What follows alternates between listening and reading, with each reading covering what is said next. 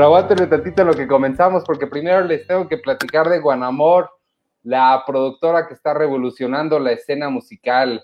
Se trata de una productora mexicana enfocada en la industria musical que apuesta por la innovación y la diversificación para llevar su pasión a diversos ámbitos. Desde 2018, la compañía con sede en Guadalajara se ha especializado en la producción de videoclips y sesiones en vivo de alta calidad, la musicalización cinematográfica, el streaming y la producción general de eventos.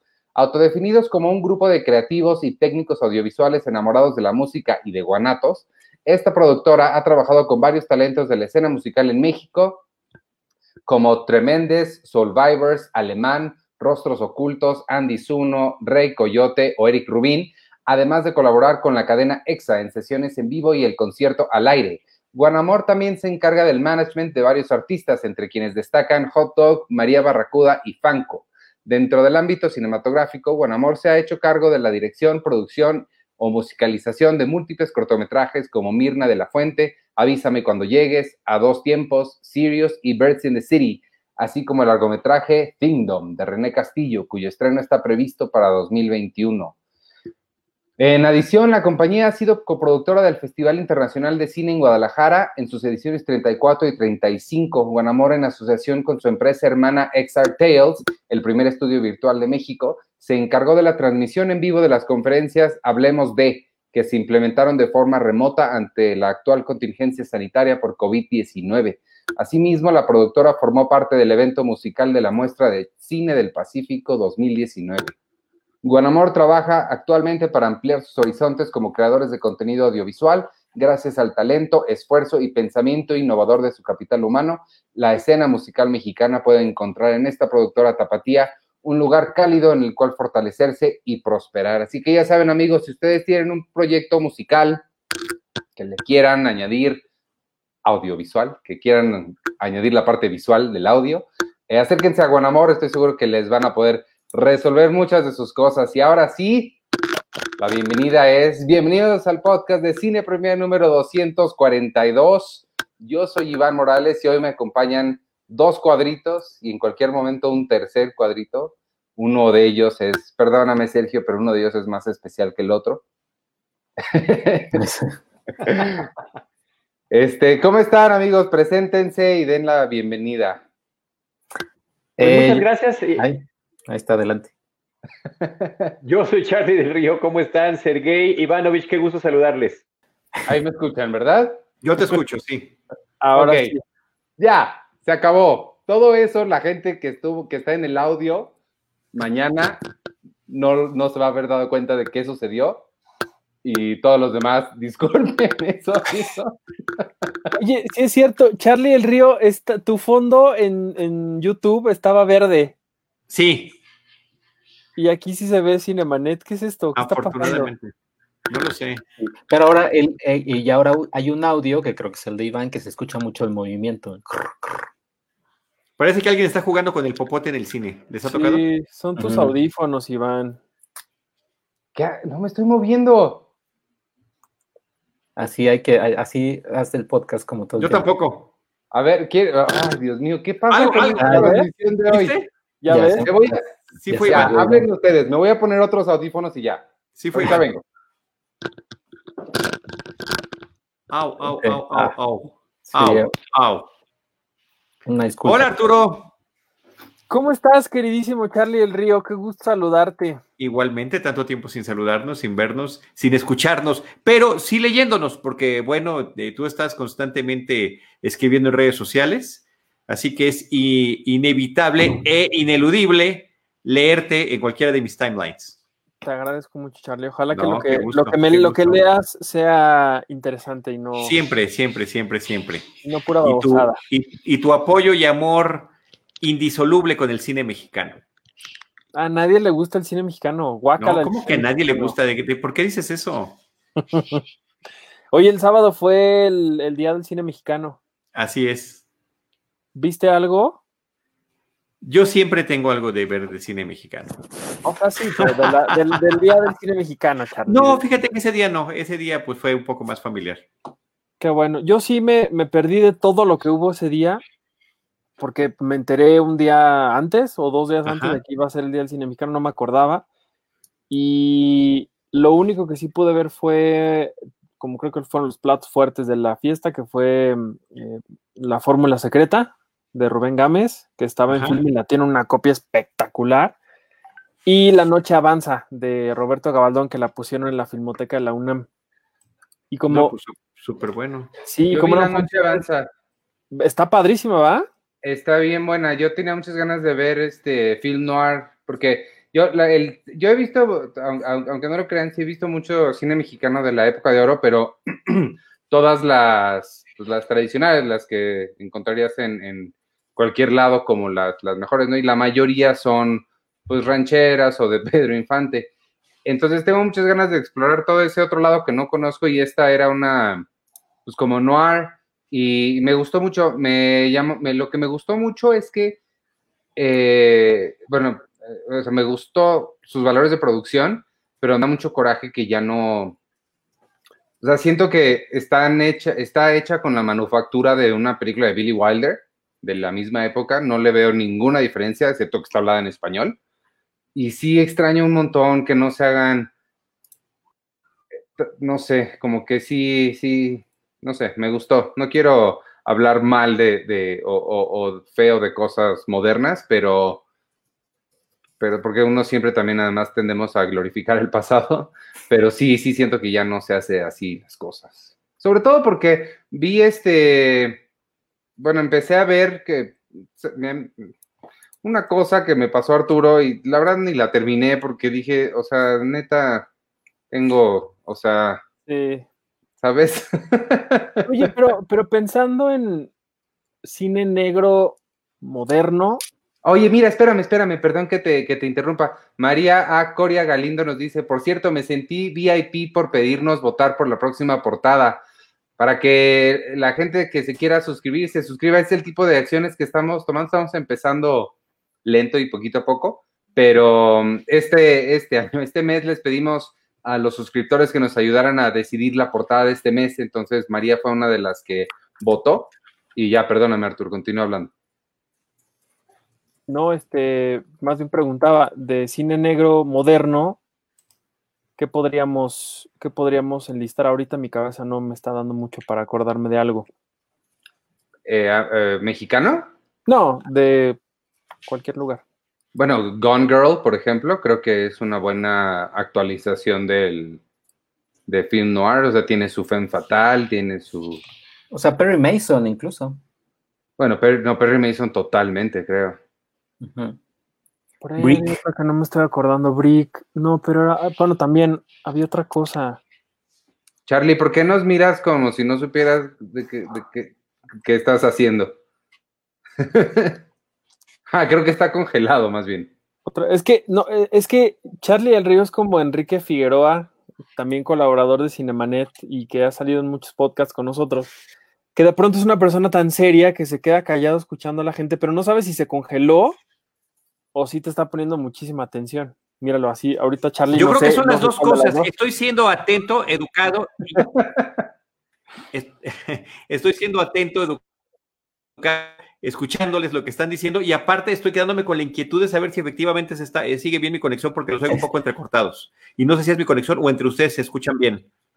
No, Entre, entre nosotros, yo los, yo los veo bien a todos en, en formato 4K. Excelente.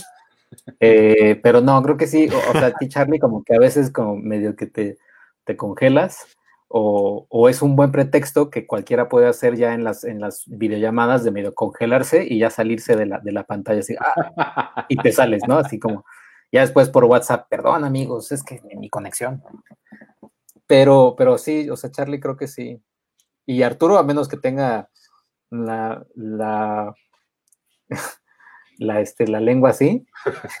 También creo que ya sé. Bueno, ya todos están congelados. Oye, ¿no han visto, ¿no han visto la gente que pone una foto fija cuando están en una reunión? Sí, vi un Que deja su niño, imagen así nada más viendo. vi un chavito que estaba tomando clases y lo que hizo fue en su celular grabarse a- en un loop de 10 segundos nada más volteando de vez en cuando Sí, y puso el celular está así. como, como en speed, ¿no? Como en máxima velocidad. Creo Cuando que es lo se que estaba haciendo ahorita, creo que es lo que estaba haciendo ahorita este Arturo. Estoy seguro. Creo que sí. Y ya dijo, no, ya me voy. Y, ya dijo, oye, saludos a Víctor Recinos que dice, no, apenas van comenzando por problemas de audio. En cualquier momento vamos a empezar a hablar de, de, de, cosas. Estábamos hablando de, ¿cómo se llama la que vi? Este, algo de film noir. Así llega la noche. Sí llega. Fíjate que yo vi la fórmula secreta hace mucho, que la, que la compré en pirata, por supuesto. Eh, pero está bien padre, la fórmula secreta está bien padre. ¿Esa de, de cuándo es o de quién es o qué? Uy, seguro Arturo sabe, pero como estamos en internet, voy a googlear la fórmula secreta, director. Sí, está padre la iniciativa esta del cine mexicano, me gusta porque sí hay un montón de opciones y muchas sí son muy fáciles para, para acceder. Esta que estaba en la filmoteca nada más entré y ya este, o sea, no te pide ni, ni password ni, nada Ya regresó Arturo. Es de Rubén Gámez del, cobran. del 65. Por burlarme ah, de Charlie del Río se me fue el internet a mí. Sí, se te fue a ti y regresaste además en otro formato, en formato sí, En mi teléfono porque mi computadora se tarda un poco en, revivir. Muy bien. Pero aquí estoy. Eh, oye, nos pregunta Mario Ciro eh, que si ya hablamos de Lovecraft Country. No, ¿quieres hablar de Lovecraft Country? ¿Tú pudiste, pudieron Arturo Charlie verla? No, yo no, todavía no, no he empezado. ¿Qué viste tú, Charlie? Hablemos de algo que tú hayas visto. Pues eh, eh, vi Project Power, que fue uno de los estrenos de Netflix. Ah, también. Pueden hablar de Project Power porque esa no hablamos la semana pasada y yo tenía toda la intención de verla este fin de semana, pero les voy a decir qué pasó, amigos. Pasa que yo, eh, los textos que se suben a tanto al sitio como a la revista son escritos por una persona y luego revisados por otras personas para pues nada más asegurarse que estén bien las comas y que no se le hayan ido dedazos por ahí. Me tocó revisar la crítica que escribió Sergio de Project Power y se me quitaron todas las ganas que tenía de ah, verla. Sergey, ¿fuiste, ¿fuiste rudo con la pues, película? Pues, pues sí, no, más tan rudo, pero... ¿A ti qué te pareció, Charlie? Pues mira, a ver, yo creo que la cosa favorable que hay que comentar sobre la película, que es con lo que normalmente me gusta arrancar cuando he visto algo, es el hecho de que eh, sigamos teniendo eh, propuestas interesantes hasta cierto punto en lo que tiene que ver con la premisa de cómo abordar el tema de superhéroes. Y tenemos The Umbrella Academy, y tenemos Bad Boys, y tenemos Project Power en un escalón menor, ciertamente. Ciertamente, es una producción original de Netflix hay producciones originales de Netflix que tú dices, esta película sin ningún problema se pudo haber estrenado en pantalla grande. Esta, yo creo que no. Es esta que me da la sensación por algo, por un tema que tiene que ver más que con la manufactura, con el tema de la profundidad con el que se aborda el tema.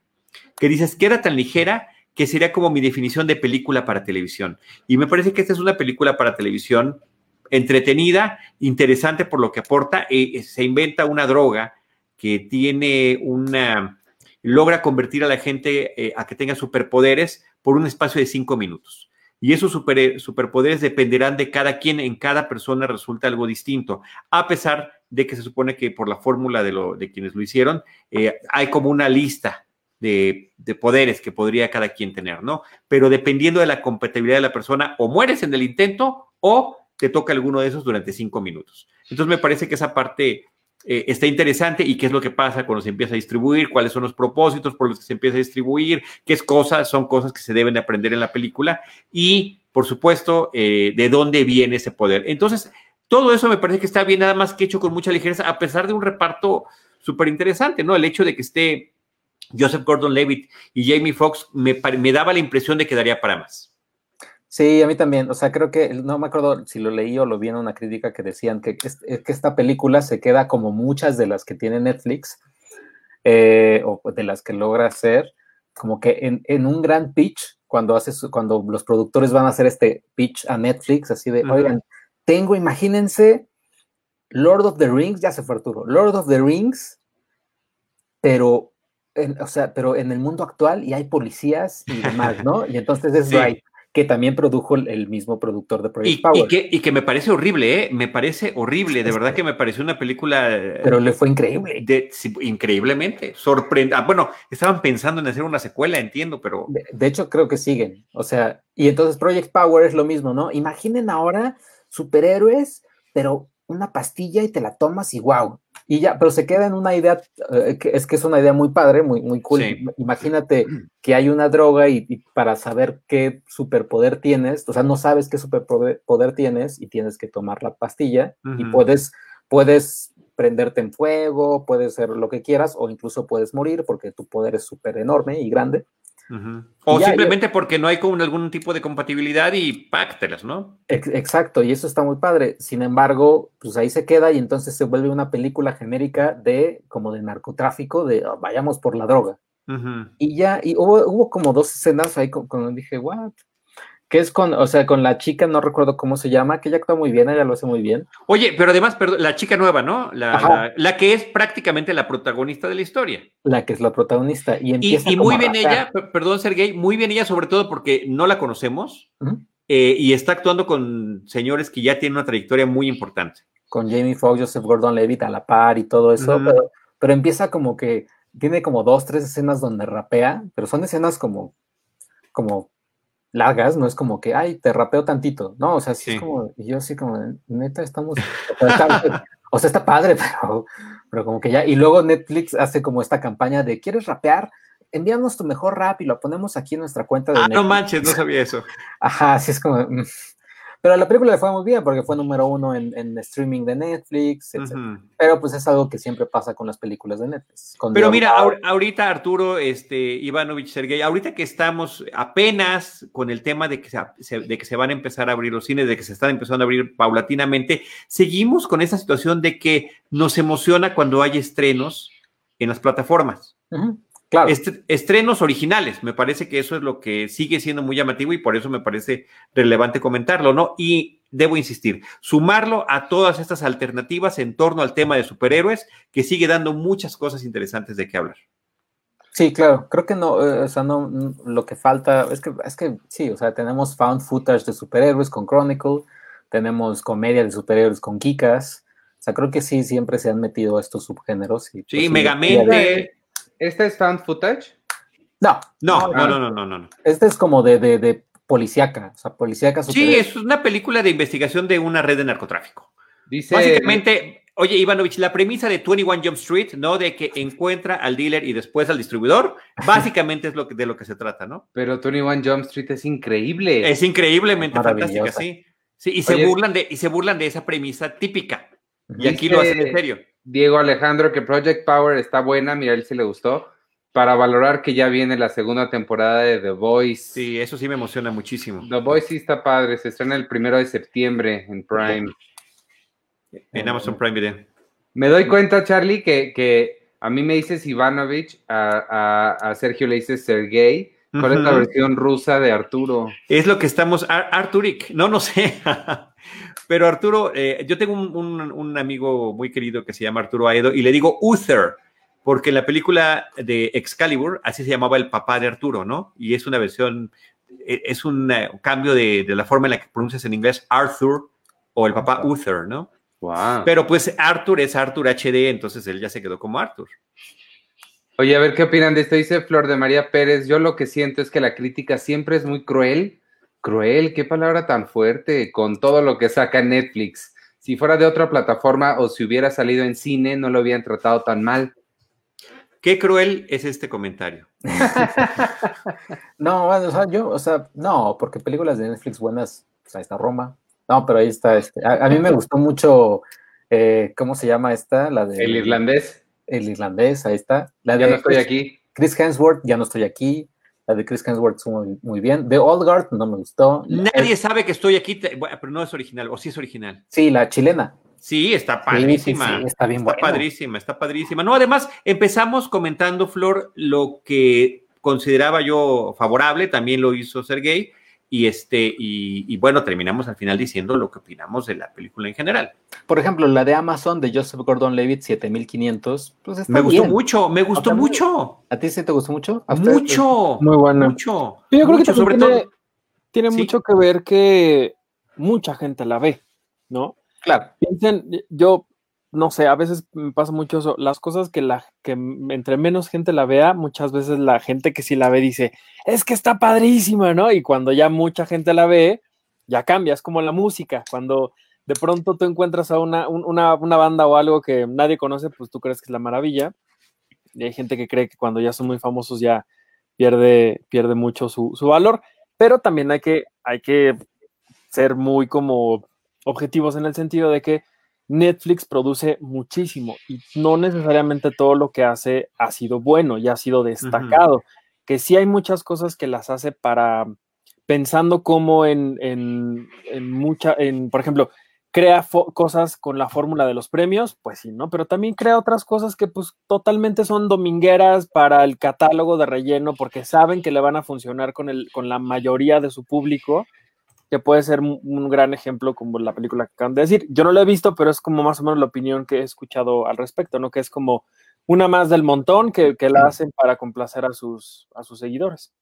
Lo, que, es curioso también es la, las estrategias de mercadotecnia de ambas son muy diferentes y a mí por lo menos me gusta el, la sensación que me han dado las últimas películas que he visto de Prime, que fueron eh, 7500 y The Vast of Night que me hacen sentir que son descubrimientos, ¿sabes? Como que, ah, me la topé y no sabía qué era y, y me gustó. Tal vez si hubiera sabido de, de, ella y la hubiera buscado y esperado, no me hubiera gustado tanto, pero como las sentí como joyitas que descubrí, sí me gustaron.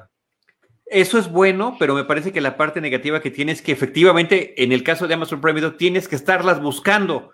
Pues eh, tiene una estrategia no particularmente favorable para estos contenidos que son interesantísimos y que parece que efectivamente tú lo descubriste por accidente y que quieres, y en nuestro caso tenemos la oportunidad de poder compartirlo con, la gente que nos escucha o que nos lee. En cambio, Netflix te la avienta, o la ves o la ves, o sea, prácticamente abres Netflix y lo, primero que está ahí, en este caso, es esta película de Project Power y, pues ya ponle play, ¿no? Ya estás aquí. Y, me choca, por ejemplo. también sí, Ah, no, perdón, Charlie, adelante. No, nada más decir que sí, me, seguramente lo han comentado más de una vez. Me choca que en automático se pongan los trailers del, mm. material que estás tratando de ver. O sea, yo soy anti-trailer desde hace mucho tiempo porque está lleno de, están normalmente llenos de spoilers y me arruinan la experiencia de la película. Me arruinan la sorpresa, que para mí es algo muy bonito. Y, sí, como que le tengo que andar cambiando rápido para que no, para ver lo menos posible, ¿no? Pero sí, decías Arthur HD. No, justo lo que iba a decir, que aparte son súper ruidosos porque abres la plataforma y como que yo creo que sí le suben más el, sonido porque, por ejemplo, a mí antes de lo que odiaba de la televisión y por lo que nunca en la vida regresaría a ver películas en Fox, por ejemplo, o en estos canales que todavía existen en, el mundo del cable, es que de la nada se van a comerciales y cuando empiezan los comerciales como que le suben tres veces al sonido y hasta te pone de malas. Es como de, ¿por qué? ¿No? Sí, tienes que, que, tener el control a la mano para bajarle inmediatamente, sí. Este, y, sabes qué, y, y, sí pasa lo mismo, es el mismo, eh, tú lo estabas diciendo por lo de Netflix, porque sí suenan más los trailers sí, sí, que, el, que incómodo. Y, las entradas de los programas. Tú estás viendo una serie y de repente ya ves que empieza con un prólogo y de repente entra el, la intro con su música, está más alta que el resto del programa. A eso no me he fijado. Ah, fíjate. Ah, fíjate bien, no, yo lo tengo calibradísimo, lo tengo pescadísimo. y de Proyecto Power nada más hay que decir, bueno, que a mí también me sorprendió, el guionista es el mismo de The Batman que va, ah, sí, cierto. que va a estrenar el año que entra. O sea, y, o, sea o sea, ups. O sea, pero además es, o sea, nada más hizo de Batman, Project Power y ya, o sea, no ha escrito más. O sea, es, es, una onda como de Hollywood muy extraña, como de, no sé, es, es apadrinado por quién o no sé pero el Project, Project Power se vino en esta cosa de, pelea de guiones, que hay subasta de guiones, porque el, guion les encantó y varios estudios estaban peleándose por esto, y ganó Netflix y lo que sea, ¿no? Pero ya después Matt Reeves y Warner, pues, órale, escríbete de Batman. Y pues, o sea, y escribió de Batman. Imagínate que tu segunda, tercera película. Por ahí, chico. Pues sí, no sé. Pero bueno, o sea, vaya, habrá que esperar. Yo creo, confío en Matt Reeves y espero que de Batman esté este, Oye, que hablando de Matt Reeves y Batman estando cool, este fin de semana es DC Fandom. Sí. Va a estar, va a estar, va a estar pesado. Charlie se quedó congelado. Bien, bien. Oye, rápido, pero lo que decían de, de lo del, de cómo Netflix decide sí o no cómo promocionar sus proyectos. Hace no mucho salió esta serie de Guillermo del Toro, la animada, la de Relatos de Arcadia, creo que se llama, Ni un tweet, ni un mísero tweet de la cuenta de Netflix así de, oigan, tenemos una nueva producción de Guillermo del Toro para que la vean, ¿eh? Nada, pero yo nunca en la vida he visto que Netflix se, preocupe por anunciar esta serie que tienen, ya ha tenido un montón de gente en, el, en, el, reparto de las voces, que es producida y tiene las manos de Guillermo del Toro. No sé por qué, es, es bien Yo no sé, yo no sé, Artur, si, si tiene que ver con que ya hay posiblemente, no, o sea, no tengo idea, pero es una teoría, ¿no? Porque conoció Troll Hunter, que fue la primera de todas estas historias que ha estado lanzando con series animadas muy interesantes, con personajes muy entrañables. A mí Troll Hunter me encantó, que este, sí le hicieron gran alarde de publicidad. O sea, en la primera ocasión no solamente estaban los anuncios eh, eh, publicitarios en las calles como si lo fueras a ver en el cine. Yo recuerdo que en aquella, aquel fin de semana me tocó ir a, a Six Flags y había pósters del tamaño de paredes de los edificios que hay por allí dentro del parque. Eh, o sea, sí fue una publicidad muy grande y creo que ha funcionado todas estas, pues son como dos spin-offs que ya ha tenido esta serie y que y, la fuerza y, fama de Guillermo que él pone hola en, en Twitter, por ejemplo, y llega el montón de gente a comentar. Eh, si ya cuenten con ello, no lo sé, pero efectivamente, efectivamente debería de tener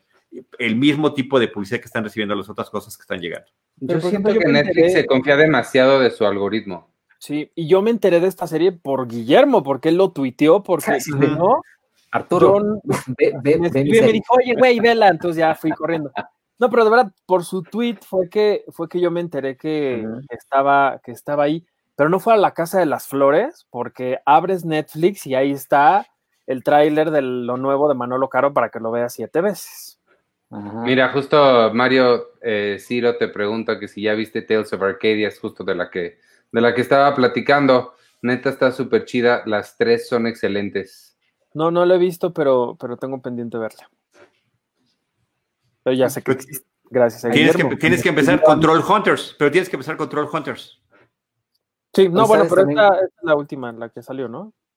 Sí, pero está todo vinculado hablando de Amazon también, y que vi, le estaba diciendo a Iván el otro día, hoy salió el tráiler de Utopía, la serie de, original de Amazon Prime, que va a estrenar en septiembre, también creo que dos semanas después que The Voice, y está basada en una serie de, eh, del Channel 4 del 2008, algo así, que también está en Amazon Prime, que por si la quieren ver. Y las, este remake está escrito por Gillian Flynn, la ah. escritora de eh, Gone Girl y Sharp Objects.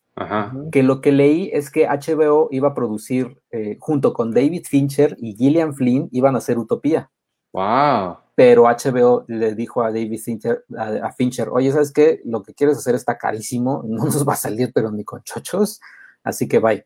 Se fue Fincher, pero Gillian Flynn se quedó en el proyecto y ahora la, la están haciendo en, en Prime. Gillian Flynn es uno de mis modelos a seguir, te voy a decir por qué ella solía tener el puesto que yo tengo en Entertainment Weekly. Entonces, mi, mi, eh, mi esperanza es que yo pueda ser como Gillian Flynn. Vas, vas, en algunos años. escribe, escribe Gone Boy.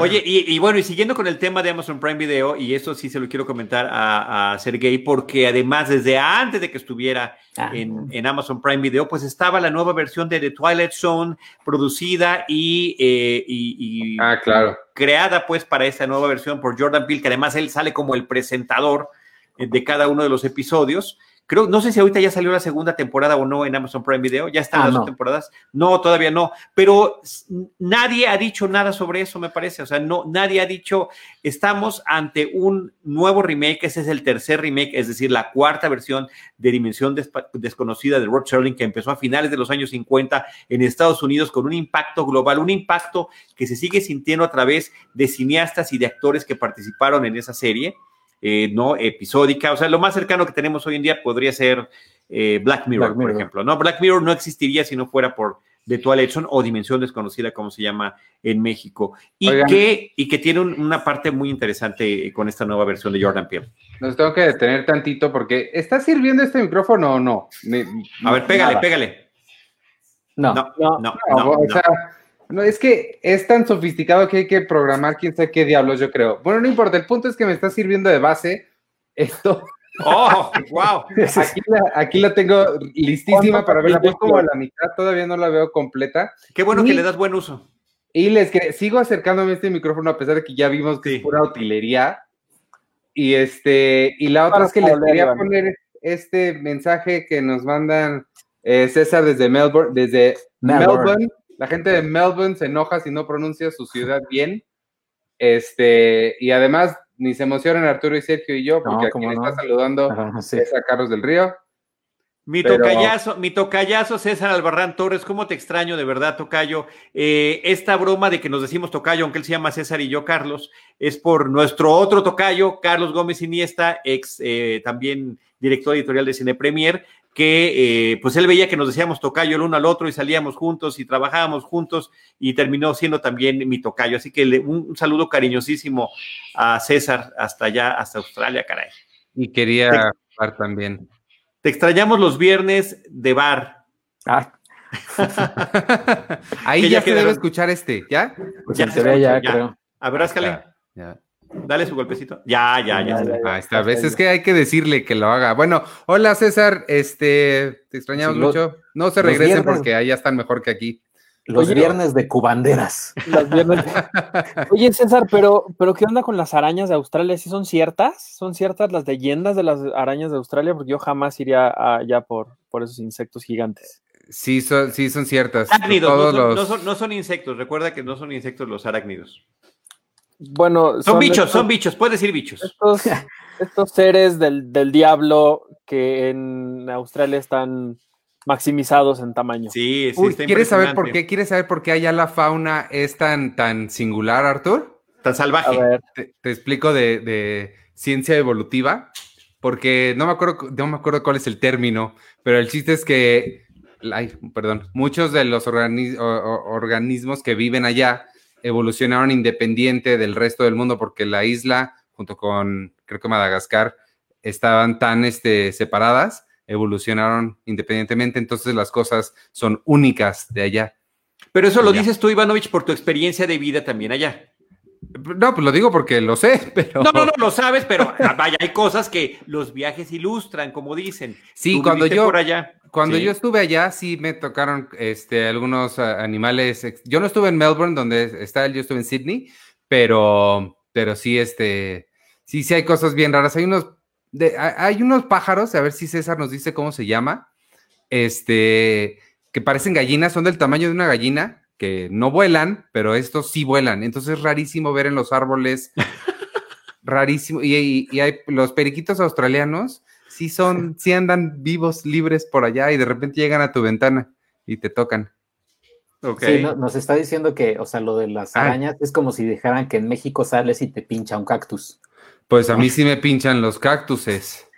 Y que, y que veamos una película llamada Ra- Razorback sobre un cerdo australiano asesino. Ya es la que la voy a en estos momentos. Oye, pero espérame, con esa, con esa eh, parábola que hice, con esa analogía del cactus, o sea, sí, aquí en la Ciudad de México sí hay cactus, sí hay, tú, yo, yo por mi colonia, hay en algunos de los, donde están las eh, pequeños eh, partes donde hay para plantitas, hay cactus de repente, ¿no? Entonces, o inclusive en el metro de Tlalpan, hay partes donde hay cactus, o sea, que entonces sí existen esas arañas gigantes.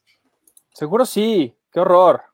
Claro que existen. Oye, dice Iván S. Chimal que si lo que les platiqué de la evolución es otro comercial del servicio de streaming, ese servicio de streaming se llama Curiosity Stream. Y mira, yo tengo el control ahora, no lo tiene Sergio, entonces se los voy a poner aquí. Porque necesito que la gente Curiosity Stream vaya, se meta, le paguen sus 20 dólares al año, son 400 pesos por un año de, de contenido de ciencia. Es de los mismos creadores de, de Discovery Channel. Y este. Y pues ellos no creo que tengan dinero para patrocinar, pero ¿saben quién sí tiene dinero para patrocinar? Es este Amazon y Netflix. Y ojalá sus estrategias de mercadotecnia incluyeran podcasts. Nos incluyen, revistas. nos incluyen, mira, aquí atrás de mí hay el nombre de un podcast que podría resultarles interesante. Ups, se me fue el comercial. Perdonen ustedes. Siempre Oye, Artur, Les quería enseñar este documental nada más, ahorita que estamos hablando de Australia, es de lo que se llama Exploitation, se llama Not Quite Hollywood, y está bien padre, es de todo el cine serie B que se hizo en Australia. si lo pueden encontrar por ahí, está bien padre. Oigan, me acordé ahorita con el tema de, que, de los arácnidos, los bichos y los insectos, como eh, este error en la versión en español del hombre araña, en la parte introductoria, que era además siempre la misma cada que abrías la página, eh, eh, estaba pues puesto y duró muchísimos años. Decía Peter Parker, joven estudiante, acude a una demostración científica donde accidentalmente una araña radioactiva lo muerde. y que a partir de la picadura de ese insecto, él se convertía en el sorprendente hombre araña. Pero decía insecto, equivocadamente.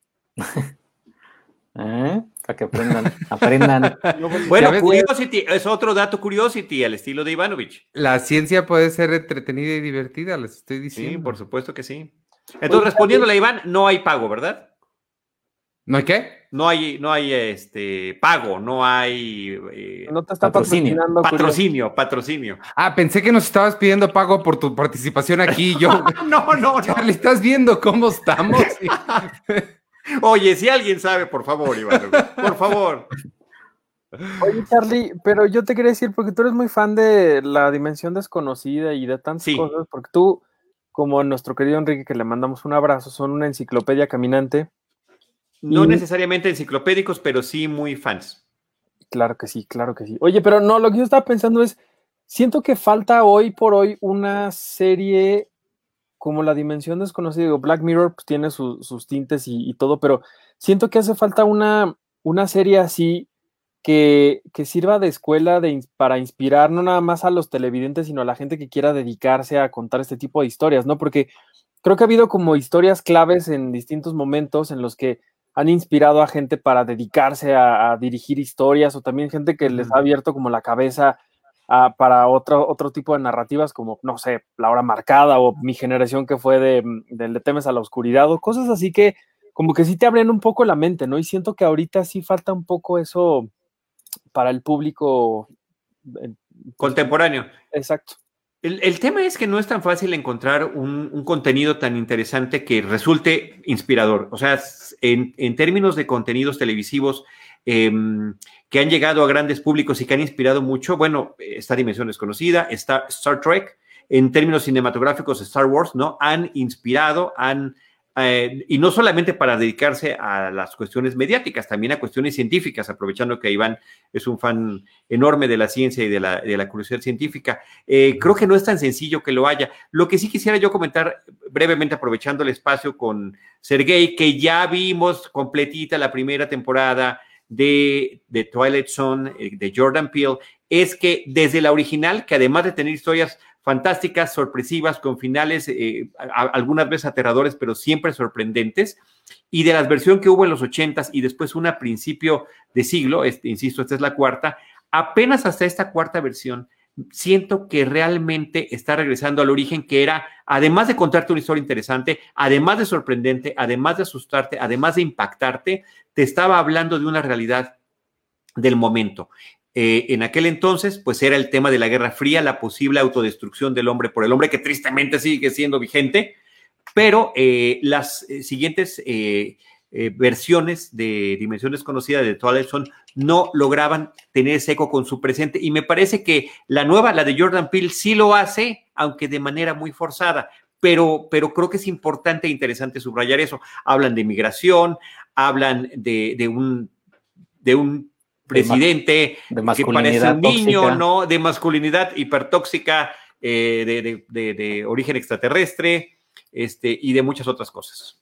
Sí, está, o sea, sí como dices, es muy forzada, o sea, hay, hay muchas cosas que, o sea, que sí son de, de, faltaba ahí, no sé, alguien que saliera como, como la, leyendo la, la, ay, ¿cómo se, cómo se llama esto? la, ¿eh? El tarot. No, el tarot no. Eh, la. Moraleja. Moraleja, exactamente. La moraleja. La moraleja. Eh, casi casi faltaba Jordan Peele ahí. Oh, la moraleja. O He-Man, o He-Man, que te dijera He-Man. Amigos, en el episodio de hoy lo que aprendimos es que las arañas no son insectos y que hay una, una, un portal que se llama Curiosity, una plataforma que puede resultar interesante para datos curiosos. Sí, o sea, faltaba eso, pero creo que estamos en un, o sea, estamos viviendo como una época, creo que también, o sea, en cine, pero también más en televisión, que es donde eh, se, adaptan estos problemas sociales actuales en, el entretenimiento, por así decirlo, y Watchmen también es un ejemplo clarísimo, ¿no? Sí. Eh, donde se está viviendo eso. Y eh, tenemos, o sea, Black Mirror creo que no lo, o sea, vaya, pues no lo toma, no lo toca por ese lado. Y eh, la primera temporada de Dimensión Desconocida lo hace. No he visto la segunda, pero por ahí he, visto que sus críticas no han sido tampoco tan buenas, o sea, tan favorables, las de la segunda temporada, pero todavía no la he visto. No he soñado con ella, espero pronto soñar con ella. Oigan, hablando de soñar. dice Johnny Darko, la de Love, Death and Robots. A mí me recordó mucho a Animatrix, ¿se acuerdan de Animatrix? Totalmente, igual a mí, totalmente. está padrísima. Me encanta que, además que cada corto de, de, Love, Death and Robots tiene su propia identidad. Como lo, tenía, como lo tenía Animatrix. Sí. Y está la otra, no sé si ya la viste, Charlie, la de Tales from the Loop en Amazon. Está increíble, me encantó, eh, qué bárbaro. Es, hermosa, ¿no? Es, es bellísima, es súper emotiva, es entrañable, pero además eh, el tema, el estilo que tienes es como retrofuturo, ¿no? O sea, están en una sociedad que que no se ve tan avanzada, pero que tiene cosas mucho más avanzadas que las que tenemos ahorita, que podrías quizá ver capítulos independientes, pero que si los sigues todos hay una conexión general porque es un mismo pueblo, son los mismos personajes, es una misma familia. Eh, no, está increíble, es como para verla más de una vez porque hay un montón de detalles que puedes perder. Chale, yo no pasé del primer episodio. Me, no me, digas. No, a ver, el, tema es que sí tiene un ritmo que si te agarraron cansado, como ayer que acabaste a las 2 de la mañana de trabajar, pues entonces pues, posiblemente que lo más seguro es que te duermas en el primer intento. Pero eh, sí hay que, como en cada película o como en cada serie, como que tienes que adaptarte al ritmo que tienen y no ellos adaptarte a ti, ¿sabes? A mí la que me gustó mucho de, Amazon fue mm, Lore, que se ah, inspiraba. también es como, ajá en leyendas, ¿no? Como en, como en historias de, que ocurrían hace muchísimos años. Y al principio lo que, lo que hacían era que te contaban, sí, la leyenda que, la que, estaban abordando, pero también te contaban un poco como la, la parte científica, la parte de, bueno, esto dice la leyenda, ¿no? Pero realmente qué era lo que pasaba y medio te explicaban un poco por ahí qué era lo que sucedía. La segunda temporada fue ya muy distinta, en donde sí realmente le dieron espacio a las, a las leyendas nada más pero aún así me parecían ejercicios muy interesantes que como dice Charlie, también siento yo que, cada episodio tenía su identidad propia y, sí te llevaba por una historia muy, muy interesante que, a mí me atrapó, la verdad, las dos temporadas que hay por ahí. Las series antológicas son padres. Sí, como dice el dicho, también es otra. Y, al, mismo, y al mismo tiempo, eh, irregulares siempre, ¿no? Porque tienes una que de repente está súper increíble, o habrá unas con las que cada quien va, irá empatando mejor. Pero ese factor de sorpresa de a ver qué tal está el episodio de hoy, me gusta mucho. Amazing Stories. Amazing Stories, eh, la nueva, la nueva versión, la nueva versión. No, ni, no, no pues es, eh, nueva versión es de Apple, ¿no? Sí, es de Apple. No, la vieja. Bueno, cualquiera, pero yo no he visto ninguna. Pues, las dos, obviamente. ¿De cuál quieres hablar? No. en su momento, la original lo que tenía era no la presentación de Steven Spielberg, actores que ya habías visto en el cine participando en televisión, lo cual era, era poco común. Y me parece que sí, eh, con esta misma intención, sin duda, de, de, de Twilight o sea, no hay ninguna duda de que por ahí iba, iba la onda. He visto también algunos episodios de la nueva están interesantes, pero no nada que te enloquezca. Aunque me parece que sí vale la pena. Y tiene este asunto, que, al igual que la de Tuales son de, de, Jordan Peele, la nueva, que este, te quiere hacer el comentario de la situación actual, ¿no? De las relaciones lésbicas, de la libertad de expresión, de tu, la búsqueda de tu vocación, etcétera, etcétera, ¿no? Están ahí, eh, ahí intercalados en, en, esa serie. Y me parece que lo mismo, este, eh, sucede con The Umbrella Academy, sobre todo con esta segunda temporada. Ah, de Umbrella Academy también querías hablar.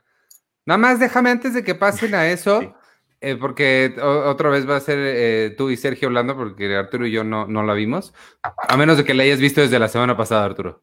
No. Este, pero de estas series antológicas también nada más quería mencionar una que no es de ciencia ficción, no es de es completamente diferente a todo lo que han mencionado a Lore y a todas. Es Easy de Joe Swanberg. Joe Swanberg, que es un, es un cineasta independiente que a mí me gusta muchísimo porque es. Eh, si, si, quieren saber qué tipo de cine me gustaría hacer a mí, bueno, pueden ver la película que hice. O pueden ver el cine de Joe Swanberg y de Richard Linklater y esta gente que es muy independiente, es una cámara luz natural y vámonos. Este tiene una serie donde sale Aislinn Derbez Aislinn Derbez lo hace increíble, esa es la, la, la, mejor Aislinn Derbez que he visto.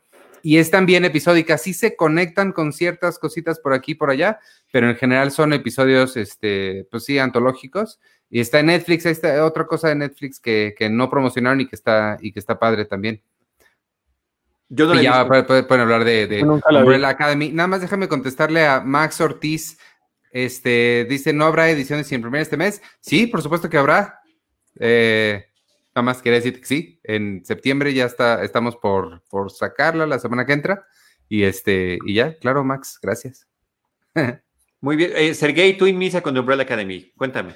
Eh, no, fíjate que yo me quedé en el, creo que tercer o cuarto episodio, o sea, no, no continué más, me la, o sea, vi los primeros cuatro de corrido y, o sea, me gustó, entiendo la producción, no conecté tanto con la serie, o sea, me gustó la primera temporada, pero no me, no me rayó, y esta segunda temporada también me gusta, sí, sí entiendo el punto al que van, la, la, onda del asesinato de John F. Kennedy, también está, está, está padre, el diseño de producción, todo, entiendo que es, entiendo, entiendo todo el, fanatismo, pero no pero no lo compartes. Sí, no sé si la vaya a terminar, la verdad. Probablemente. No, termínala, termínala. Yo creo que ya estás centrado en esto. No, no, don't be a quitter. No, no dejes las cosas así a la mitad nada más. ¿Tú la terminaste? Yo la terminé, prácticamente la maratoné. Son esas de que la, primera sí me costó más trabajo, la primera temporada sí la iba viendo más. Mm, eh, un día sí, después cuatro días, después de la siguiente semana, o sea, no tuve ninguna prisa por verla, porque también tiene su propio ritmo y su propia identidad y es una serie que no al, no, no al nivel de Dark, pero donde sí te van dando pistitas, también están viajando en el tiempo, eh, es una familia disfuncional de superhéroes, eh, muy al estilo de X-Men o de los Cuatro Fantásticos por allí, pero quizá un poco más en, en, de este siglo XXI. Y lo que tiene de interesante la segunda temporada en particular, y esto es la premisa que viene en el tráiler, no es ningún spoiler, los personajes viajan a 1963 o a principios de los años 60 en Estados Unidos, en Dallas, en Texas, o sea, es eh, una situación social que hace un eco muy poderoso al Estados Unidos de Trump contemporáneo y donde puedes ver todas estas diferencias mucho más dramáticas. Una de las hermanas de Umbrella Academy es afroamericana y, cuando llega y no sabe dónde está, lo primero que hace es meterse en una cafetería, todo mundo se calla, la voltean a ver y nada más hay un tipo que le señala, aquí está, y le señala este, un anuncio que dice que solamente blancos puede haber allí, ¿no? Eh, eh, otros personajes es, em, eh, tiene, todo mundo tiene diferentes preferencias sexuales, o sea, es no, no caben del todo allí en ese, en, en ese momento histórico, ¿no? Como muchas cosas se quieren mantener de esa manera aquí en el 2020. Entonces, me parece que esa es la parte interesante que tiene. no sé si alcanzaste a ver a Pogo, la historia de Pogo, del, chimpancé que habla, es el prólogo, cuando hablan del origen de Pogo, es una cosa así de, la puedo ver diez veces, o sea, me encanta. De, de, de, de, que esté bonita, de que esté chistosa, de que esté... De que es entrañable, de que está ah, muy interesante. O sea, el por qué. Porque en la primera temporada vemos que hay un personaje que es un chimpancé, que se viste de traje, que habla, que es un anciano, que es un consejero de la familia. Eh, sería como el Robert Duval, ¿no? Si fuera el padrino de, esta familia de, superhéroes. Corrígeme si me equivoco, ¿se muere en la primera temporada? O sea, no estoy... ¿Se muere o algo le pasa? Eh, sí. En la primera. sí, en la primera temporada. Porque sí, recuerdo verlos con su traje ahí medio. Ay, me estoy Sí, sí, sí, sí, sí. Sí, es trágica la historia de Pogo, caray. Pero este, aquí vemos su origen. Aquí regresan, exacto. Aquí eh, cuando están en el pasado, vemos, vemos el origen de Pogo, ¿no? Entonces, está padre. Es una historia que te va dando estos eh, pequeñas pistas a lo largo de la historia. Y de repente algunas se resuelven, otras no. ellos tienen una situación como trágica que a pesar de que quieren hacer las cosas para el bien de la humanidad no siempre termina saliéndoles bien y me parece que eso la hace, la hace interesante y la hace peculiar. Y sí, eso es lo que me gustó. Yo nunca la he querido ver porque tengo la, o sea, sé que no, ya, me, ya lo he leído y lo, me han dicho, pero tengo la idea de que es súper así adolescente, o sea, siento que... No, no, no, no, no, no. Superhéroes no. No, no, no, no, no, no. Y te lo habla alguien que vio Smallville completito. Creo que es por la palabra Academy. Sí, yo creo que te, Y tiene un diseño de producción y de vestuario espectacular, espectacular. Hay una agencia que maneja la línea de tiempo que se dedican a tratar de cuidar que no haya alguna alteración, pero están en los años 50. Entonces, al igual que en The Loop, toda su tecnología es mucho más avanzada, pero hecha con fierros viejos. Entonces, eso hace que, eso hace que sea también súper interesante. Todos los vestidos de, la gente de esa época, contrastado con el vestuario de los personajes contemporáneos, con las partes destruidas que visitan, con las partes que están nuevas. O sea, hay un, hay un trabajo muy, muy padre en el, en formal, ¿no? De producción, de, diseño y de vestuario.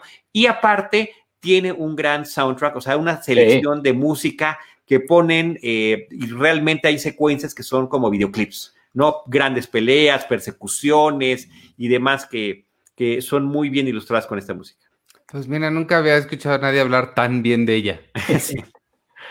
sí. no, la verdad es que sí, o sea, sí vale la pena. O sea, creo que le voy a dar el, beneficio, la voy a terminar, para, como siempre, se hace, ya y recordarle a los podescuchas y los que no sepan, siempre hacemos un top al final del año que de las mejores series y las mejores películas Terminamos hace unos 10 minutos el top 10 del 2016 o 17, creo que. sí, vamos retrasados. Este, no sé si seguro, seguro Arturo se acuerda de ese, de, ese episodio. Ahí seguimos todavía. Ahí seguimos, creo que más que el irlandés duró ese episodio. ¿De qué era? Del 2018, ¿no? Una cosa así. ¿Cuál ha sido su episodio de mayor duración? A ver, ese.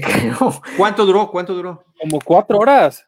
¿Cuatro? No, fueron como, como dos y media, dos cuarenta. No, no, fue, o sea, mínimo fueron tres horas, se los juro. Sí.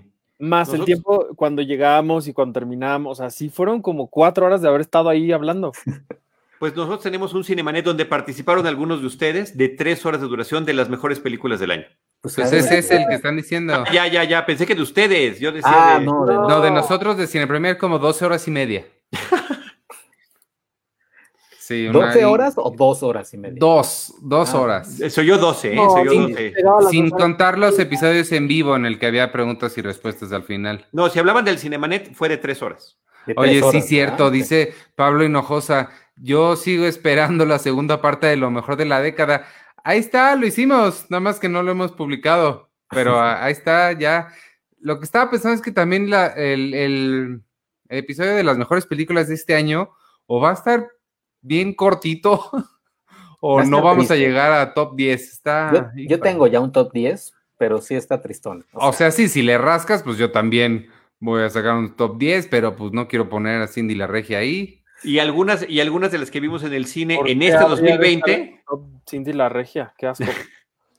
que algunas de las que vimos en el 2020, previo a la pandemia, parece que las vimos en otra época. Sí, no, ya es. O sea, de, verdad que se siente como si fueran del año pasado o antepasado.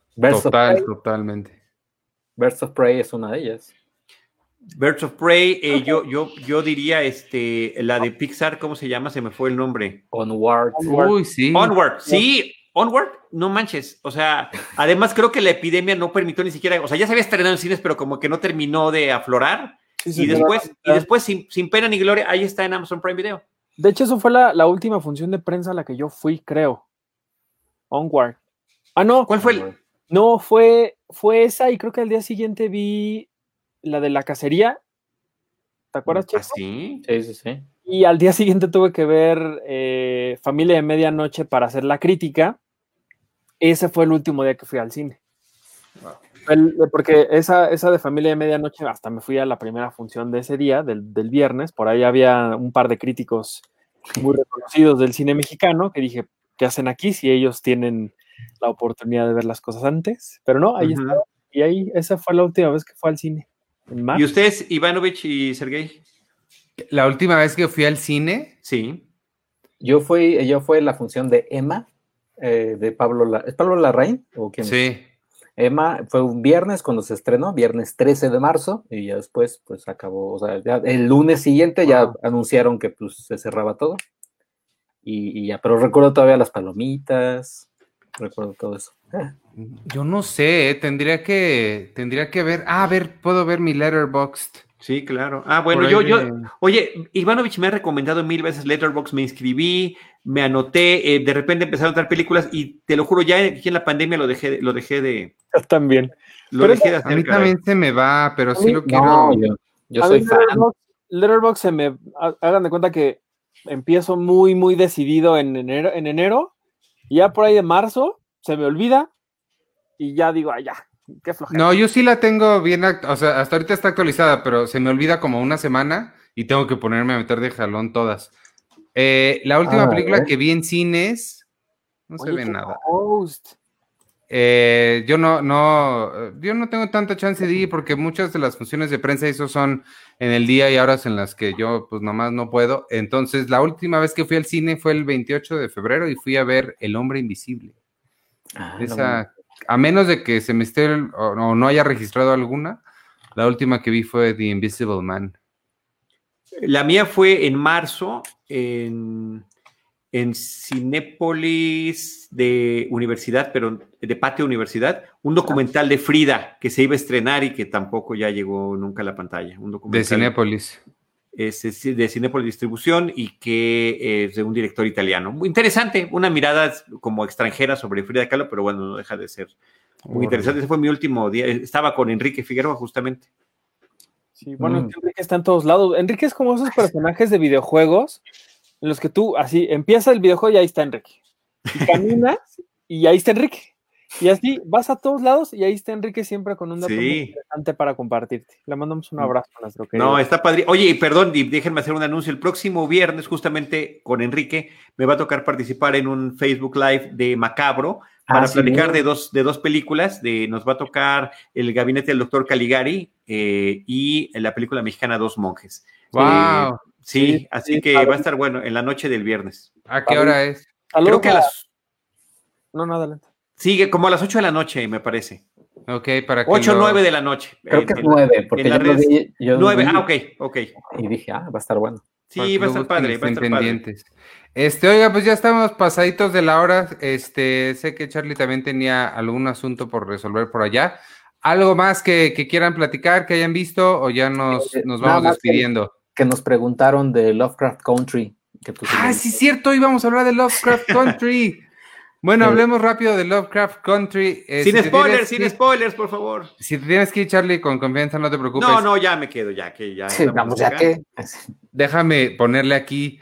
Este, es que yo no sé, mira, Sergio tiene una habilidad que claramente yo no, en la que puede hacer esto sin que nos demos cuenta. Yo les estoy diciendo muy explícitamente que estoy escribiendo.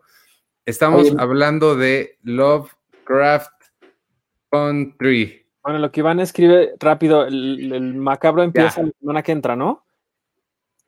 Sí, según yo sí. Y Sí, van sí, a- sí. tienen cosas muy padres que, que nosotros también hubiéramos podido moderar algo, querida Edna, aquí en Cine Premier, pero no, no fuimos requeridos. Este, pero van a tener cosas muy, muy padres. Por ahí van a, van a pasar eh, el esqueleto de la señora Morales en una versión restaurada, que la van a pasar en Canal 22 y también creo que la van a por- tener por ahí en, en las redes, no sé si en Filmi Latino o, o qué, pero si ustedes tienen claro video, la pueden ver ahí porque ahí está esta edición restaurada, restaurada que está increíble. Y yo me metí, porque yo no soy usuario, me metí a ver, a ver si estaba ya y sí la pude ver, aún sin haberme registrado. Entonces, si ustedes no tienen claro video, también pueden entrar a ver la, la película en, en- en claro. Está bien padre, se ve bien bonita. Es un gran tip. Y bueno, entonces Lovecraft Country es la nueva serie de HBO. Este se estrenó el domingo. Yo la vi en, en- no la vi en HBO Go, no la vi en los screeners que amablemente le mandaron únicamente a Sergio. La vi en vivo en, en la señal de HBO. Y este está padre, ¿eh? me, me- me- me gustó. Sergio me la describió como es terror tipo Stranger Things. Sí, porque a tú no te gusta el terror.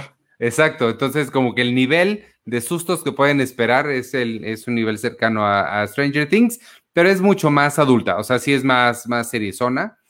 Este, para no meternos en spoilers y que no nos corte, de- no nos deje de hablar Charlie, este, básicamente es la historia de un, de un chavo que va en un viaje a conocer a, o a buscar su, a sus antepasados, no sus antepasados, a sus progenitores, supongo.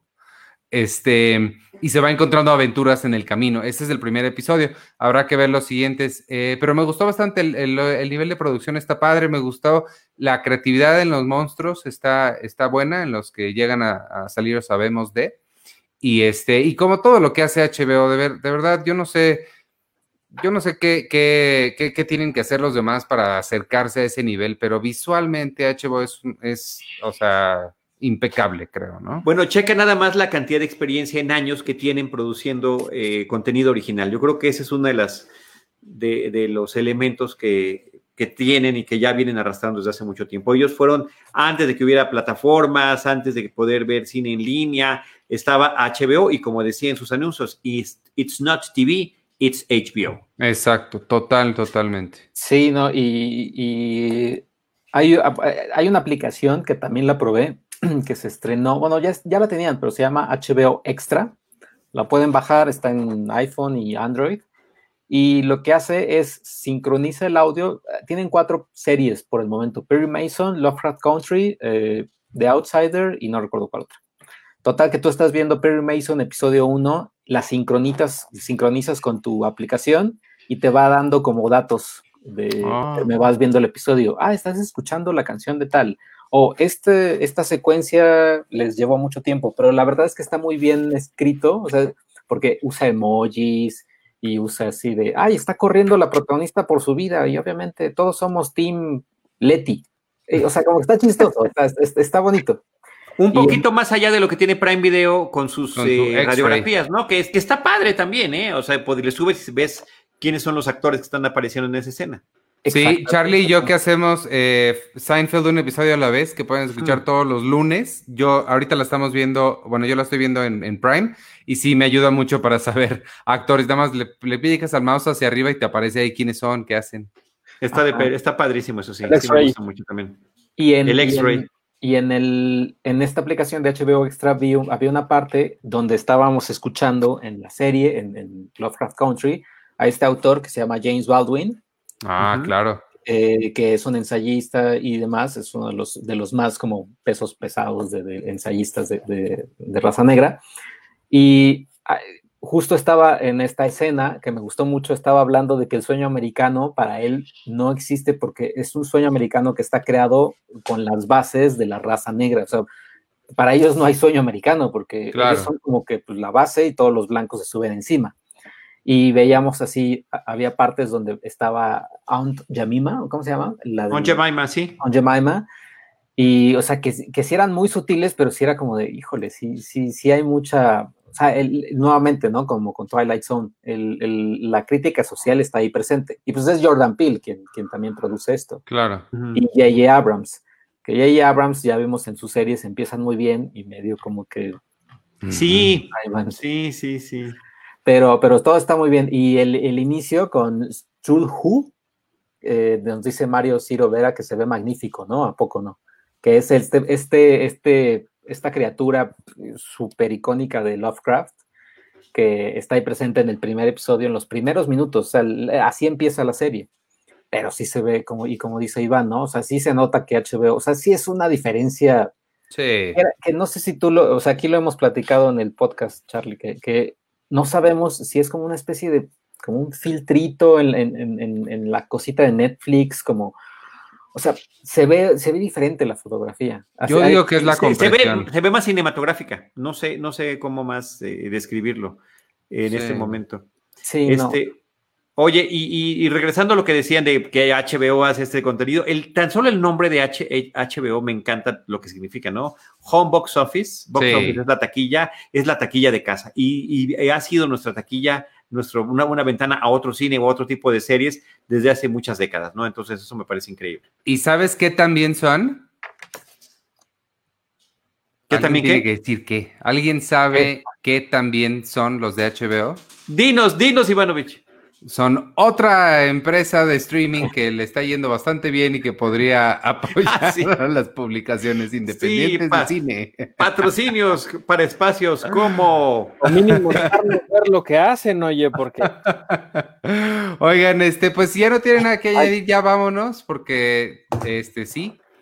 Eh, yo, quiero, yo, quiero, añadir esto, yo quiero añadir esto. No se pierdan. Que, hay que escuchar el podcast de Seinfeld. Eh, ah, ah, ¿Tienen algo más, este, Charlie, Artur, Sergio? ¿No? Eh, no, creo que no. O sea, todo. No, no bueno, no sé si... yo vi, yo vi la, un, la, única cosa que vi este fin de semana fue, eh, fue Host, que creo que también la vio Checo. Ah, yo no la he visto todavía, no la he visto. No, la soñaste, ¿no? O sea, Soñé, perdón, la soñé y ya. ¿Ustedes sueñan, ya sueñan a la gente con tapabocas como yo? No, no me ha pasado. Yo ya ¿eh? empecé a soñar con cubrebocas, estoy muy, muy preocupado. No me ha pasado. Sí, son- Pero es que son- tú sí tienes que salir por tu trabajo. Yo no, nunca, he- no, casi una no vez a la- salgo. no, una o dos veces a la semana máximo salgo, entonces sí, sí, está raro. Yo casi no, entonces no. Sí, no, yo, yo tampoco. O sea, yo sí salgo una dos veces a la semana. ¿Tienes Yo fui- diferentes cubrebocas? ¿Perdón? ¿Tienen diferentes cubrebocas? No. ¿Dónde te estás Sí. poniendo el cubrebocas? De entrada, de entrada, cuéntanos. Eh, Checo no se anda con tonterías como la gente que se lo pone aquí, se pone en toda la cara. Yo voy en máscara de luchador. No, yo tengo lo- el, uno de tela con un filtro de esos que se reemplaza. Ajá. Y este, y los de, mm, pues como los de, no, de doctor o no sé, los que son nada más de telita azul. Ujú. Tengo- yo tengo uno que es como de doctor que te va a asesinar y tengo este que es rojito. Me gustó mucho. Está padre, está bonito. ah, está Sí. bonito. Sí, está bien padre. Tú, Charlie, pa- para ti. Yo para tu- uso, uso eh, desechables, eh, tengo unos eh, eh, KN95, ¿no? Eh, y unos azules quirúrgicos también. Y, para, y para tu hijo, el heredero del imperio, Carlos del Río. no, también, también tiene su, su azulito y por supuesto salimos además con la careta. Muy bien. Pues sí. Oye, esa careta con los lentes es horrible. ¿Cómo le haces, Charlie? Horrible, no, me los quito. Tengo que, tengo que, Pero no, yo, no, yo no veo sin los lentes. Sí, es un, es un problema. Es una cosa o la otra, tristemente. Aquí en, en la casa de ustedes compraron unos, unos como pues, especie de gogle. ¿Gogles? Ajá. Pero a mí ni siquiera me, me quedan. porque- No entran los lentes, no, no entran, no entran. Y- Deberían de ser como rápido. gogles, gogles como los de los jugadores de básquetbol, ya con tu graduación. Exacto. Y en la vida voy a usar lentes de contacto porque la gente cuando se los pone me parecen el Ay, sí. Sí, de la vida, entonces no lo quiero hacer. Sí, estoy de acuerdo. Pero bueno, muy bien. Bueno, pues vámonos entonces. Muchas gracias a quienes nos acompañaron en vivo y quienes eh, se aguantaron todo el, el relajo del principio y se mantuvieron ahí firmes con nosotros. Toleraron, toleraron bien. Toleraron. Este, gracias por escucharnos, gracias por, por acompañarnos, Charlie. No, feliz, este- encantado, ¿eh? Llevaba tiempo esperando esta invitación. Fue, fue, fue muy atropellada, pero en algún momento te vamos a invitar con más tiempo de, de- de aviso. También César nos estaba diciendo que lo invitáramos a ver si armamos algo. Tiene que ser algo especial porque él viene de Australia, entonces tal vez algún director o Películas de arañas gigantes. mejor tema. podemos armar algo así. Y este mm, y nada, pues vámonos. Entonces, yo soy Iván Morales y me pueden seguir en arroba Iván Morales y en todas las redes sociales de Cine Premier, arroba Cine Premier con la E al final, en Twitter, Instagram, Facebook, Spotify. Me pidieron que hiciera hincapié en que ya estamos en Deezer. Eso es E D-E-E-Z-E-R. Y todos los jueves está Arturo en vivo con Friends, un episodio a la vez. Charlie, que está aquí con nosotros hoy, y yo hacemos los lunes. Seinfeld, un episodio a la vez. Ese es el único que no es en vivo, pero pronto chance va a ser un episodio en vivo. y este, y si ustedes son dueños de una empresa grande de streaming o alguna persona O que mediana quiera, o pequeña, ¿eh? O sea, no importa. este, anunciarse, aquí estamos muy eh, abiertos a recibir este tipo de cosas. Y despídanse ustedes. Eh, ah, bueno, yo soy Checoche y un, un saludo a todos, a, a Tenoch como siempre. Y pues cuídense mucho, usen cubrebocas, ya eh, KN95 o tela o demás. Si pueden, cúbranse todo, es mejor. Y pues ya muchas gracias Charlie por, por estar aquí presente, eh, para que se repita, ¿no? Más. Muchas gracias. Sí, padrísimo. ¿Dónde te Sí. puede seguir la gente, Charlie? Eh, arroba Charlie del Río, eh, son mis redes personales, arroba Cinemanet y arroba Cinematempo, eh, es este nuevo espacio de comentarios de cine. Arturo, quiero comentarte que Enrique Figueroa tiene uno sobre historia, Jaime Rosales y Ale están con Industria, que también hablan muchas cosas, invitan a muchos cineastas, también tienen un programa donde platican sobre mujeres, a mí me toca con Lucero Calderón streaming, normalmente estamos platicando de series los viernes en vivo, en Cinemanet tenemos los en vivo los miércoles y como ya había dicho varias veces Ivanovich, el de Seinfeld que es de Cine Premier los lunes. Así que toda la semana tenemos oportunidad de estarnos saludando y compartiendo eh, contenido de cine y televisión. muy bien. Pues qué gusto, Charlie. A mí Muchas gracias, Artur. En arroba Artur HD. El podcast de Friends no, este, esta semana no habrá, seguramente la semana tampoco, pero pronto, pronto volveremos. Pero hay, pero hay clasificación pendiente lunes y miércoles, ahí donde, donde hablamos de, noticias. Sí, es cierto, se olvidaron eso, los tengo que, incluir en mi nuevo. Es que ya me sé el speech, ahora tengo, cada vez que hacen programas nuevos me los tengo que aprender. Los lunes y los miércoles está Sergio en vivo a las 8 de la noche, este, hablando de, las cosas de la semana.